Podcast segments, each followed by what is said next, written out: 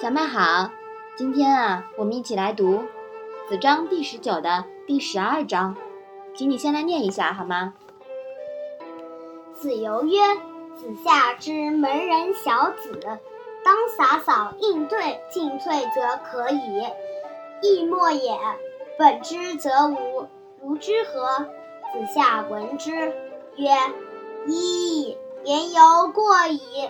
君子之道，孰先传焉？孰后倦焉？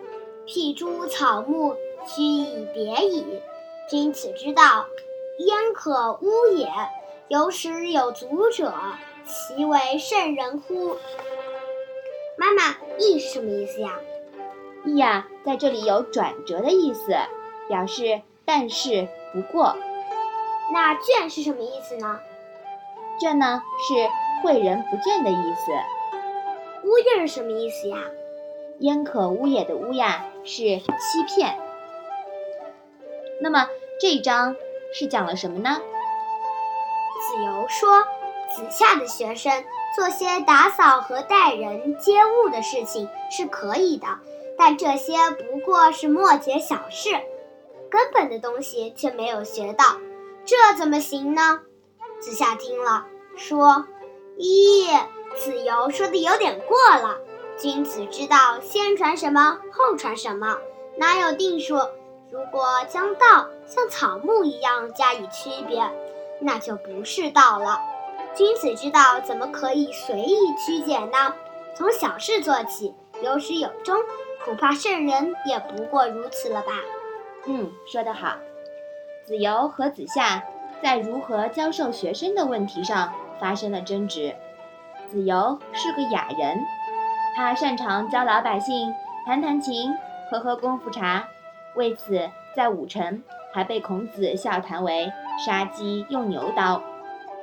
那子夏呢，就更接地气了，认为一屋不扫何以扫天下？洒扫进退不光是打扫地而已。而是一种脚踏实地、从身边小事做起的精神。相比于子夏呢，子游确实有点眼高手低。从这里已经出现后世一些儒生不着地气的倾向了。孔子说过呀：“从我于陈蔡者，皆不及门。”这句话还记得吧？嗯嗯，这里面呢就包括子游了，可见。子游也是远未学到孔子思想的精髓。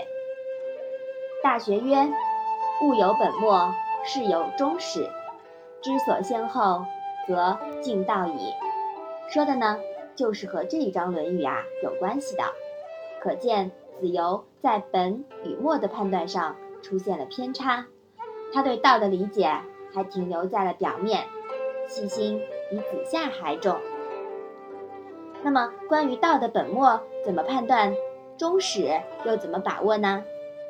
我们留待大学篇再讲吧。妈妈，其实我觉得，呃，子游说的呢，其实有也有一些小问题，跟你说的一样。嗯，子游呢，其实就是觉得君子就是在那边当个书呆子就好了。但是有一点这种感觉啊。嗯，对，嗯。但是呢，子夏说呢，都要从小事做起。因为呢，如果你光做一个书呆子，你什么都没有。我记得杨炯的《从军行》里面是这样子说的：“宁为百夫长，胜作一书生。”其实呢，你干什么事情都要落实到行动上去。当然，你当个书呆子也是可以的。如果你能为国家出计谋的话，那也是可以的。呃，但是呢，呃。你你如果真的是一个小书生的话，那就没什么用了。所以呢，你就是宁愿变成一个百夫长，你也不想要做一个书生。哦，对，这样的话，你的那个人价值就体现不出来了，是吧？嗯嗯，说的有道理啊。我们都要做一个知行合一、身体力行的人，是吧？好，请你把这一章啊再来读一下。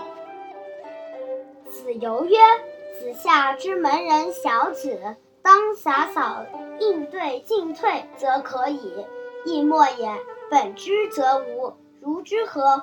子夏问之曰：“一！言犹过矣。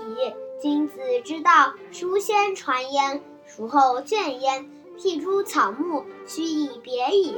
君子之道，焉可污也？有始有足者，其为圣人乎？